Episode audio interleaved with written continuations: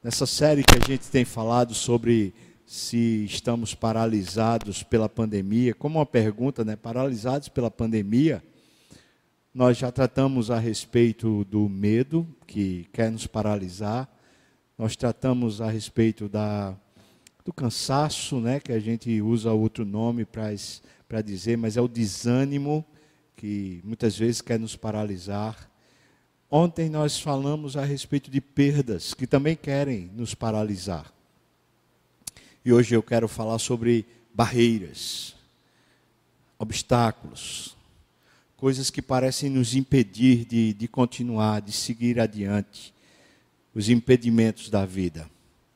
Eu queria começar esse sermão pensando aqui com você a respeito da nossa personalidade. É fato que Algumas pessoas são mais pessimistas, outras são mais otimistas. Será que é a questão da perseverança, da gente continuar avançando no meio das crises? Será que é uma questão de personalidade? Ou será que é uma questão de fé? Será que a fé é capaz de mudar a nossa personalidade? Eu quero começar esse sermão. Eu fui investigar um pouco a respeito do assunto, saber um pouco melhor. E eu peguei algumas, alguns ditames aqui da própria ciência. A gente vai começando aqui por uma, um artigo que foi escrito por uma, uma psicóloga chamada Jordana.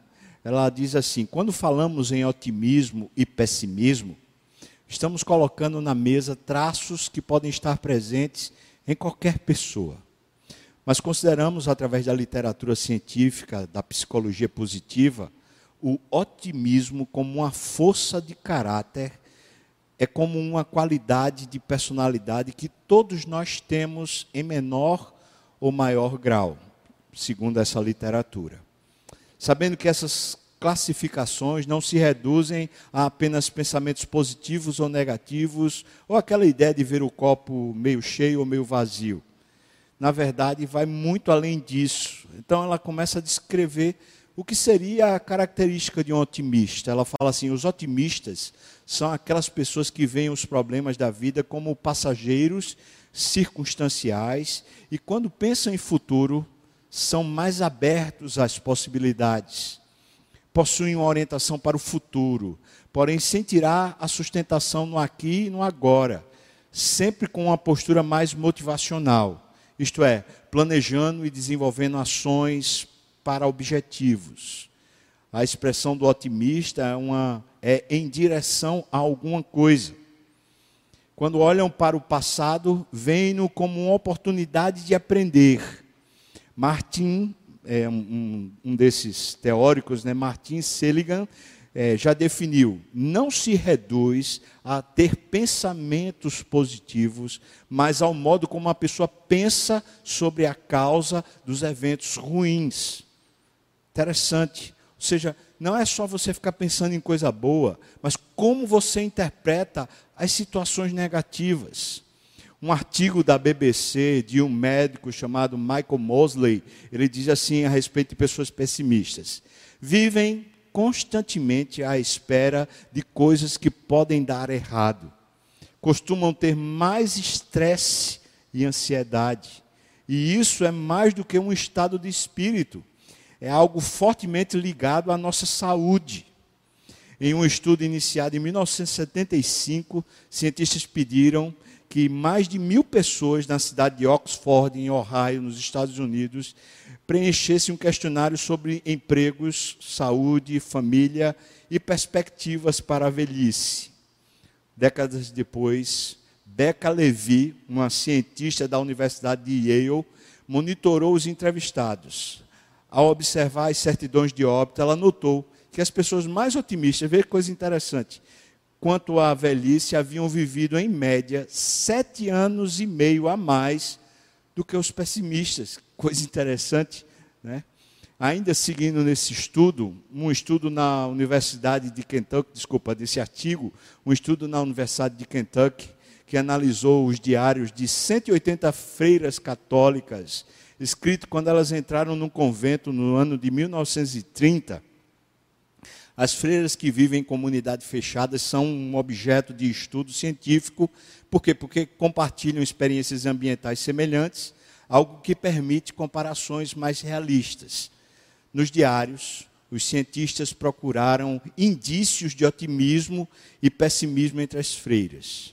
Ao pesquisar suas vidas, eles descobriram que as que express, expressavam emoções mais positivas durante a juventude, elas viveram até 10 anos mais do que as que não tinham essa mesma perspectiva de vida.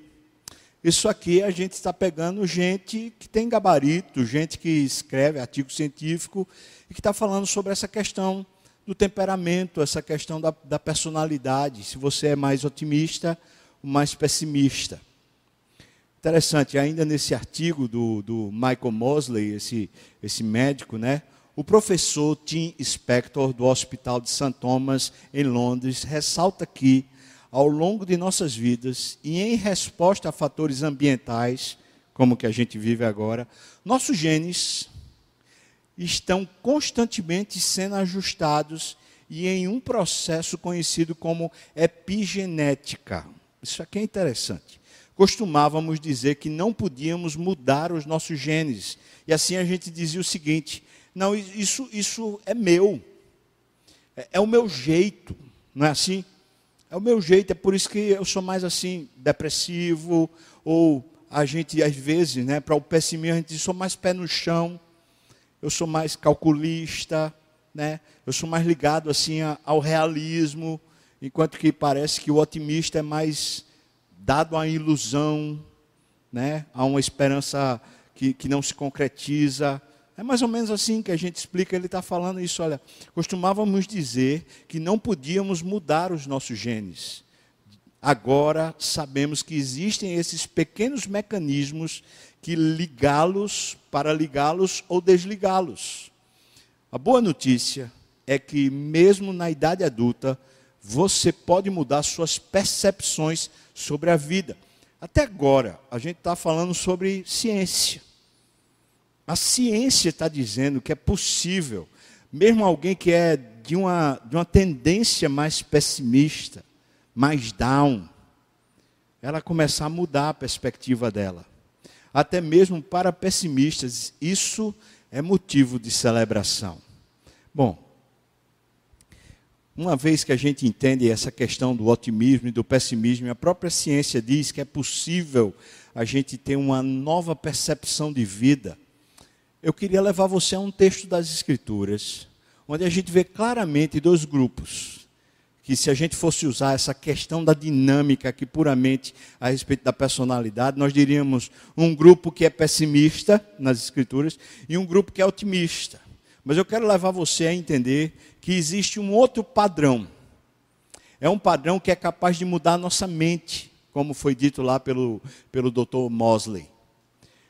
Qual padrão é esse? É o padrão da fé. É quando uma verdade de Deus, ela é capaz de mudar a organização mental e nos fazer começar a reinterpretar as circunstâncias que a gente vive e, é claro, também reinterpretar os fatos passados como um aprendizado. Eu quero que você abra, se você puder, abre sua Bíblia aí no livro de Números. Faz parte do Pentateuco, capítulo 13. Vamos ler a partir do versículo 25. É a história dos espias.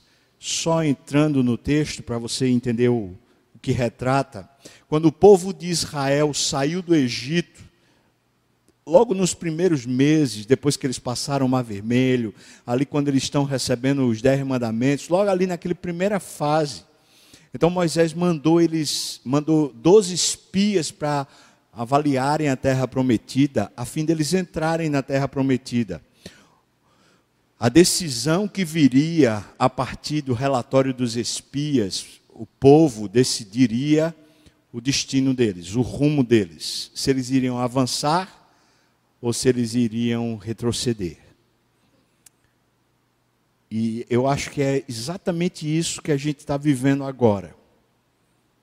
Nós estamos diante de um, um quadro extremamente agudo, sério, muitas instâncias de crise, E nós estamos vendo isso como espias. Cada um de nós sabe dessa situação real, concreta, difícil. Mas como nós reagimos? É só uma questão de personalidade? Ou será que é possível o elemento chamado fé nos fazer perceber numa outra dinâmica? Vamos lá para o texto, diz assim, capítulo 13, versículo 25 do, do livro de Números, diz: Ao cabo de 40 dias, voltaram de espiar a terra.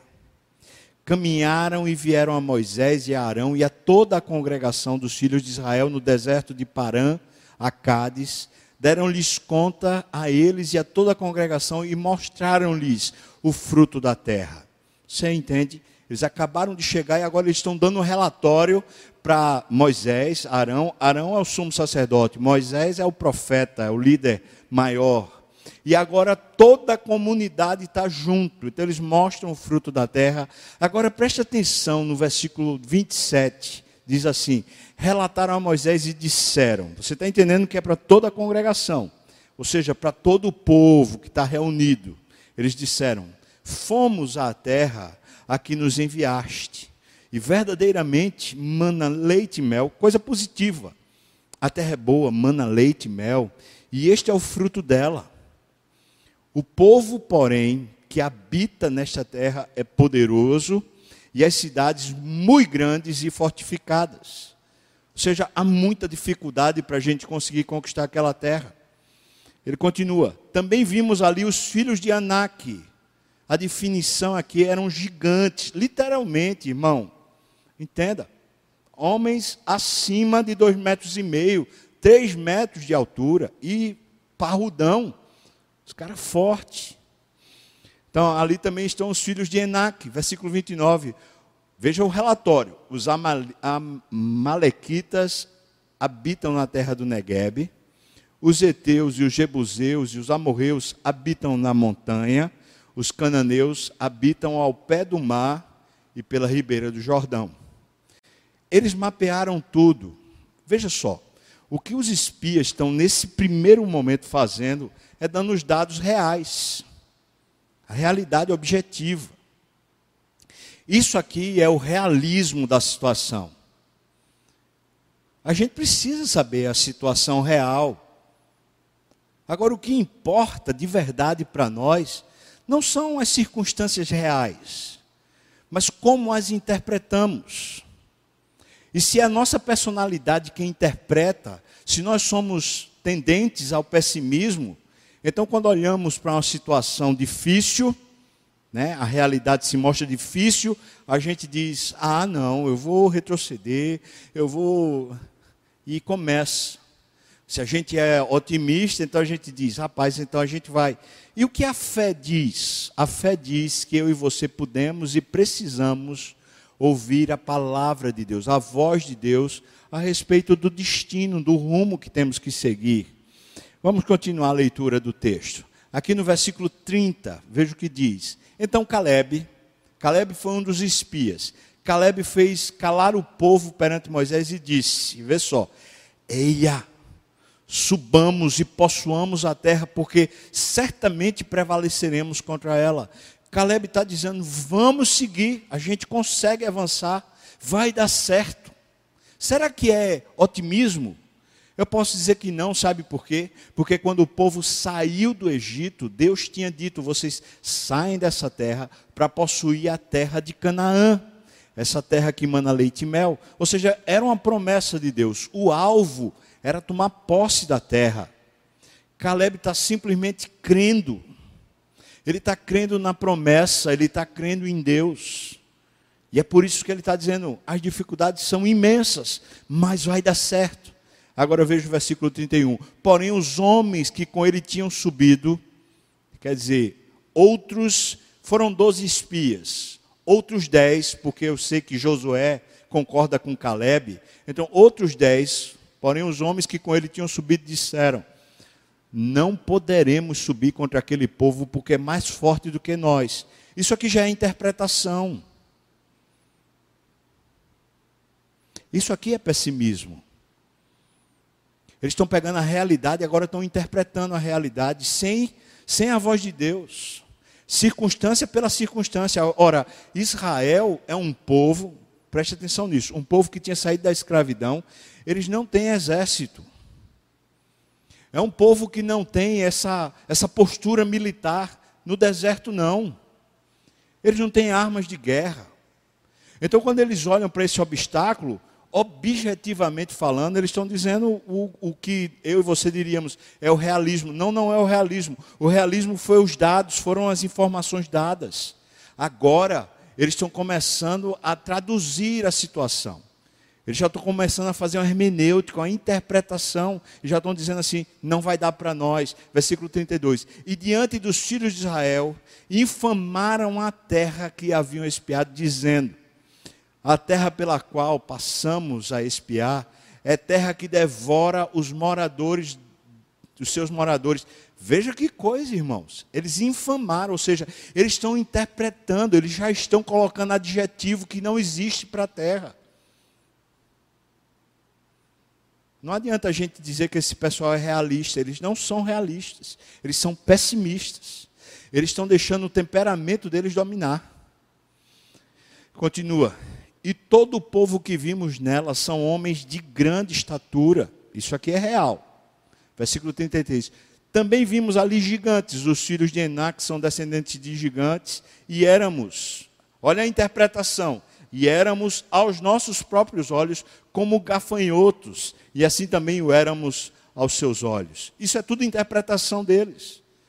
Ou seja, a maneira pela qual eles estão interpretando é simplesmente baseada no pessimismo. Eles estão julgando o futuro sem considerar Deus e sem considerar a palavra de Deus. Isso é um grande problema para alguém que quer dizer-se cristão. Eu vou mostrar para você que é isso mesmo. Continua. Agora no capítulo 14, a partir do primeiro versículo, diz: Levantou-se, pois, toda a congregação e gritou em voz alta, e o povo chorou aquela noite. Você está vendo que o pessimismo é contagiante?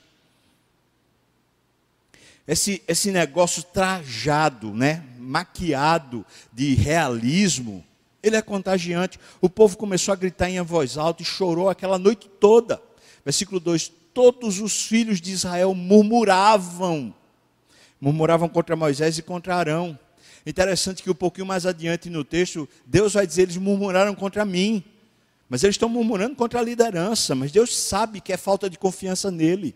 Versículo continua: E toda a congregação lhes disse: Tomara tivéssemos morrido na terra do Egito, ou mesmo neste deserto. Veja a postura: não vamos avançar porque a gente não vai conseguir. Veja que postura pessimista. Não, não dá. Era melhor que a gente tivesse ficado lá no Egito, era melhor que a gente não tivesse nem saído, era melhor que a gente tivesse morrido lá. Ou seja, essa postura de alguém que diz: não vamos avançar, nós vamos retroceder. É, era melhor que isso nunca tivesse acontecido. Mas é fato, está acontecendo. Será que não tem palavra de Deus para nos instruir? Continua, versículo 3. E por que nos traz o Senhor a esta terra? Eles estão, eles estão chiando mesmo. Para cairmos à espada e para as nossas mulheres e nossas crianças sejam por presa. Por que é que o Senhor está fazendo isso? Versículo 4, desculpa, ainda no versículo 3. Não nos seria melhor voltarmos para o Egito? Versículo 4, e diziam uns aos outros: Levantemos um capitão e voltemos para o Egito. Vamos retroceder. Em vez de a gente avançar, vamos retroceder.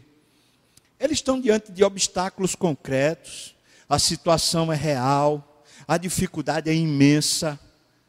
A única coisa que podia fazer eles acreditarem que dava para chegar e entrar era o fato de Deus ter prometido para eles. Eu posso dizer para você, se a gente lê Hebreus como a gente leu, corramos com perseverança. Se Deus nos chama a avançar, será que Deus não será suficiente para nós no dia de amanhã? Levanta a cabeça, irmão. Se a gente começa a olhar para o chão, começa a olhar para trás, e aí a gente diz: o que eu perdi? E aí a gente diz: ah, mas eu estou com medo desse negócio, desse vírus. E aí a gente começa a desanimar. Aquilo que é só uma realidade difícil se torna paralisante. Porque os obstáculos não podem nos parar. O que pode nos parar é o nosso pessimismo é quando, em vez da gente caminhar pela fé, a gente começa a dizer que as circunstâncias, interpretando na nossa mente, que elas são simplesmente maiores do que o nosso Deus. Sabe? Veja que isso aqui é uma batalha espiritual. É uma batalha espiritual entre a fé e o pessimismo. Não entre o otimismo, simplesmente uma ideia. Né? Não, a gente consegue, a gente consegue. Não é, não é a gente consegue. É Deus nos manda avançar. Veja que é uma batalha espiritual. A conquista da promessa é uma batalha espiritual. É entre fé e o nosso pessimismo, que chamamos de realismo. Então, eles simplesmente, Moisés e Arão, caíram sobre seu rosto perante a congregação dos filhos de Israel. Versículo 6. E Josué, filho de Num, e Caleb, filho de Jefoné, dentre os que espiaram a terra, rasgaram as suas vestes e falaram a toda a congregação dos filhos de Israel, dizendo: A terra pelo meio da qual passamos a espiar é terra muitíssimo boa. Agora preste atenção no, no versículo 8, no versículo 9. Preste bem atenção na palavra de fé deles. Ele diz: Se o Senhor se agradar de nós, então nos fará entrar nessa terra e nulo dará terra que mana leite e mel então somente não sejais rebeldes contra o Senhor. Veja o que eles estão dizendo. Esse ato pessimista é rebeldia contra Deus. Então somente não sejais rebeldes contra o Senhor e não temais o povo dessa terra, porquanto como pão os podemos devorar. Do jeito que você põe um pão na boca e desce macio, é desse jeito que a gente vai passar por cima desses obstáculos de, retirou-se deles o seu amparo. Está falando, eles não vão ter proteção contra nós, os obstáculos serão superados. O Senhor é conosco, não os temais. Glória a Deus. Você está percebendo, irmão, o que, o que é a fé? A fé faz a gente reinterpretar os fatos. Se a gente conhece a palavra, se a gente conhece o que é que Deus está nos mandando seguir adiante, a gente reinterpreta a nossa própria condição. Eles não têm arma, eles não têm exército, mas Ele está dizendo: esse obstáculo, esse povo forte, essas muralhas, será como um pão na nossa boca, a gente vai comer e, e se deliciar. Por quê? Porque o Senhor é conosco. Eles já, já perderam. Vou continuar versículos 27 a 30 desse capítulo 14, veja, veja o estado. Até quando sofrerei esta má congregação que murmura contra mim? É o Senhor que diz isso. Perceba, pessimismo e falta de fé é, é, é um recado para Deus. Josué e Caleb falaram isso é rebeldia, falta de fé é rebeldia. E agora Deus está dizendo assim: até quando eu sofrerei esta má congregação que murmura contra mim? E ele continua: tenho ouvido as murmurações que os filhos de Israel proferem contra mim. Dize-lhes: por minha vida, diz o Senhor, que como falaste aos meus ouvidos, assim farei a vós outros. Versículo 29. Neste deserto cairá o vosso cadáver. Eles tinham dito era melhor que a gente morresse no deserto.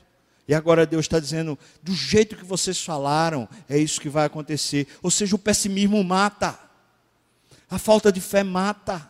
E Deus está dizendo isso, como também todos os que vos foram contados, segundo o censo, de 20 anos para cima, os que dentre vós contra mim murmuraste, não entrareis na terra a respeito da qual eu jurei que vos faria habitar nela.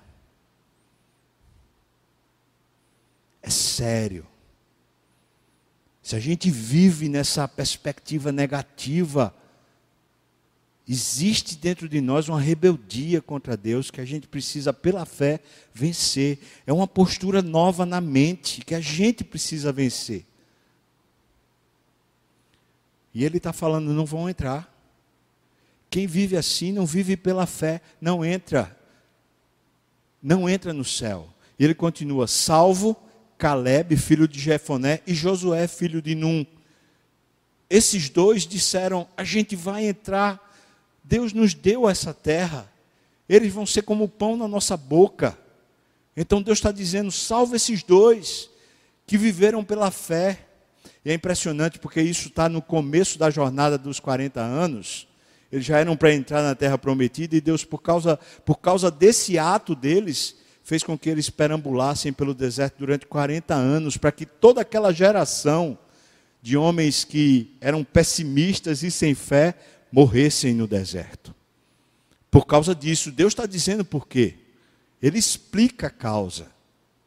Essa ideia de se ver pequeno diante dos obstáculos não é realismo não, é porque eu sou realista. Não, não é. Isso é falta de fé. Isso é falta de olhar para Deus. Sabe o que é está escrito lá em Josué, capítulo 2, versículo 23 e 24? Diz assim: os dois homens, os espias que Josué tinha mandado espiar de novo a terra, quando Josué vai entrar na terra, assim os dois espias voltaram e desceram do monte e passaram e vieram a Josué, o filho de Num, e lhe contaram tudo quanto antes acontecera e disseram a Josué: Veja a postura desses espias agora. Certamente o Senhor nos deu toda esta terra nas nossas mãos. Sabe o que eu quero dizer para você? É que isso 40 anos atrás já era verdade. Mas aquele povo ficou 40 anos no deserto sem avançar, simplesmente porque eles resolveram ser entre aspas, realistas. Deus interpretou o realismo deles como sendo pessimismo, falta de fé. E agora, essa nova realidade, Josué está para entrar na terra prometida agora, mandou os espias, quando eles voltam, vejo que ele diz: certamente o Senhor nos deu toda esta terra nas nossas mãos, e todos os seus moradores estão desmaiados diante de nós. Louvado seja Deus. Meu irmão, eu quero que você entenda. O seu projeto, o meu projeto de vida, a nossa história, tem um fim proveitoso, um fim eterno. E Deus quer usar a nossa história para abençoar a terra. Não tem como dar errado. Não tem. Agora a gente pode ficar marcando o passo enquanto a gente não vive pela fé. A gente vai superar essa pandemia, a gente vai passar dela. E pode ter certeza que o que nos aguarda são dias melhores, não porque a pandemia passou, mas porque a nossa fé vai ser acrescida exatamente nessa hora. Então está na hora da gente começar a, a viver pela fé.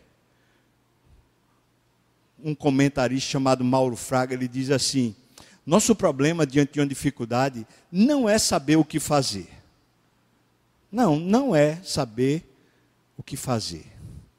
Mesmo sabendo que devemos buscar a Deus, a prática dessa verdade demora a acontecer, pois nossa mente está absorvida pela necessidade. Eu concordo com ele. O que demora para a gente ter uma nova expectativa de vida é que a gente é absorvido pela nossa necessidade ou pelos nossos anseios e desejos. E aí a gente vê o obstáculo e diz assim: eu não vou ter mais aquilo que eu queria ter. Aí a gente, pá, desanima. Eu quero chamar você para uma outra perspectiva. Vencer pela fé. É uma outra mentalidade. Eu vou colocar aqui alguns versículos para você caminhar comigo. Tiago 1, 2 diz assim: Meus irmãos, tende por motivo de toda alegria o passardes por várias provações. Não é comum pensar que a dificuldade é motivo de alegria, mas é o que Tiago está dizendo. Essa provação tem um efeito duradouro em nós, aumenta a nossa fé. Então, vamos nos alegrar agora, é o que a palavra está dizendo para nós agora. Avança no meio da pandemia. Começa a mudar seu coração e se alegrar de verdade. Avança no meio da pandemia. Não se deixa retardar, começa a avançar, continua. Versículo 3 desse mesmo capítulo de Tiago diz assim: sabendo que a provação da vossa fé, não é isso que a gente está passando, a provação da vossa fé, uma vez confirmada, produz perseverança. A gente avança mesmo quando os obstáculos são grandes. Se a gente for aprovado quando a fé é necessária, e agora é o tempo da gente ter fé. A dificuldade me leva, nos leva a Deus, porque só Ele pode nos ajudar. Em vez de a gente ficar pensando o tempo todo nas nossas necessidades, ah, nos nossos desejos, está na hora de pôr Deus no centro e nos fazer, Ele nos desafia a prosseguir, pegar essa temeridade e torná-la como motivo de alegria.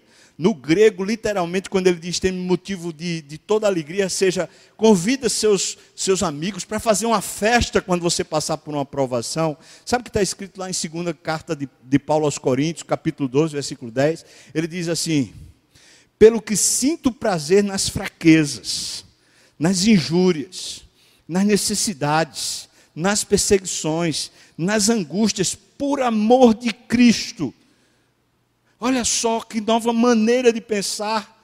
Por quê? Porque quando sou fraco, então é que sou forte. Deus, se, se Deus agora está nos humilhando, está colocando a nossa fraqueza estampada diante de nós, se está tirando uma série de coisas, nessa hora que a gente se vê fraco, é que a gente vai ser muito poderoso em Deus. Isso é uma outra maneira de pensar. Paulo, assim como Tiago, diz que há alegrias na dificuldade desde que a gente comece a viver a vida pela fé. E não com esse, entre aspas, realismo. Tiago 1,4 diz: Ora, a perseverança deve ter ação completa, para que sejais perfeitos e íntegros e nada deficientes. Há um objetivo em perseverar. Sabe qual é o objetivo? É que a gente seja a semelhança de Cristo. Essa ideia de perfeito é a ideia de maturidade espiritual é um aprofundamento na relação. Essa é a proposta. Pode ter certeza que toda vez que Deus deixa uma provação, uma dificuldade, uma aflição chegar à nossa casa, chegar diante de nós, é simplesmente para Deus nos conduzir para uma vida ainda mais profunda com Ele. Então vamos mergulhar. A gente não vai se afogar. Quem está nos convidando é Deus, sabe? Eu queria pensar aqui com vocês, talvez alguns passos que a gente pode dar para uma mudança de mente. Primeiro, exercitar a fé, confiando em Deus e Sua palavra, é o primeiro obstáculo a ser vencido. É o primeiro, sabe? É preciso mudar, crer, conhecer as promessas. Preciso ouvir as, as instruções das Escrituras. Estava conversando com um amigo meu agora nesses dias e ele estava falando assim para mim: Acabei de ler a Bíblia toda durante essa pandemia. O que foi que esse amigo fez? Ele mergulhou nas Escrituras, o tempo que sobrava, em vez de ficar ah, assistindo a mídia, assistindo as notícias, ele mergulhou em Deus. E eu perguntei para ele: Você está bem? Ele disse: Eu estou super bem. Sua família está bem. Por quê? Não, é, não chegou na casa dele a pandemia também? Não chegou a mesma circunstância que nos aflige? Chegou. Mas ele mergulhou profundo e começou a vicejar. Segundo, está na hora de avançar. Cada vez que consigo vencer uma dificuldade, eu amadureço, cresço em fé, aumento minha comunhão com Deus, eu fico mais parecido com Ele. Então vamos avançar. Então, primeiro é exercitar a fé. O segundo é começar a avançar nesse processo. Terceiro passo, terceiro passo, uma mudança de mentalidade. Eu preciso praticar o que está lá em 2 Coríntios 10, 4 e 5. Talvez você precisasse escrever esses versículos. Veja o que diz. Porque as armas da nossa milícia da nossa batalha, da nossa briga, não são carnais. Ou seja, não é o meu novo projeto de empresa, de emprego, a, a, o, o que eu penso em fazer com minha família, com os meus filhos. Não, não são carnais. Não estão na minha carne. As minhas armas, as armas, as nossas armas na milícia não são carnais, e sim poderosas em Deus para destruir fortalezas anulando nós sofismas. Você sabe o que é sofisma? Sofisma é uma ideia que ela parece verdade, mas no final ela é uma mentira. Então, anulando nós sofismas e anulando toda altivez que se levanta contra o conhecimento de Deus, e levando cativo todo o pensamento à obediência de Cristo. Percebe o que é que Paulo está dizendo para nós? A gente precisa mudar a mente. Como? Assim, usando as armas espirituais, anulando esses sofismas, essas, entre aspas, verdades interpretadas por nós como obstáculos intransponíveis que fazem a gente retroceder. Versículo, ou melhor, quarto passo. Para conquistar, é preciso primeiro vencer os obstáculos da fé, melhor, os obstáculos à fé. Essa, essa vai ser a primeira conquista. Depois, pela fé, iremos avançar para ir adiante daquilo que Deus tem para todos nós. Então seria, primeiro, exercitar a fé. Segundo, a gente precisa dar passos concretos. Que passos concretos? É mergulhar mais em Deus. A gente precisa conhecer a palavra, a gente precisa conhecer as promessas, a gente precisa tomar como verdade o que Deus falar, em vez de a gente ficar especulando. Eu quero tratar sobre isso na nova série que vai começar domingo. A gente vai tratar sobre vida devocional. E a gente vai pensar sobre cada exercício devocional desse, como isso pode ser uma arma poderosa espiritual contra tudo isso que, que vem contra nós. Então a gente pode praticar agora. Praticar o quê? Pegar essas armas espirituais e destruir as fortalezas, destruir toda, toda a interpretação realista que a gente está fazendo e começar a reinterpretar a luz da promessa e da palavra de Deus. E por último, a gente simplesmente segue segue para o alvo, para o prêmio da soberana vocação. Vamos orar? O pessoal pode vir do louvor para cá, eu vou orar e eu espero em Deus que você avance. Eu tenho no meu coração como endereço da palavra que o que está preparado para nós é muito superior a tudo que a gente já está vivendo agora. É muito, é incomparável. Então se prepare porque tem coisa boa chegando. Deus, obrigado pela tua palavra, obrigado porque o Senhor é poderoso, obrigado, Senhor, porque nos desafia, não nos deixa ficar apáticos. Senhor Deus, nós queremos entrar na terra prometida, queremos vencer esses inimigos da nossa mente, do nosso coração. Nos ajuda, Senhor Deus, a conhecer a tua palavra e conhecer melhor ao Senhor mesmo. Assim abençoe e fortalece meus irmãos e irmãs, no nome de Jesus. Amém. Que a graça do nosso Senhor e Salvador Jesus Cristo, o amor de Deus, o nosso querido e amado Pai, comunhão, consolo, a bênção, o poder, o avivamento do Espírito venha sobre nós, o povo do Senhor. Não só agora, mas até quando o Senhor voltar e nos tomar para si mesmo. Aleluia. Amém.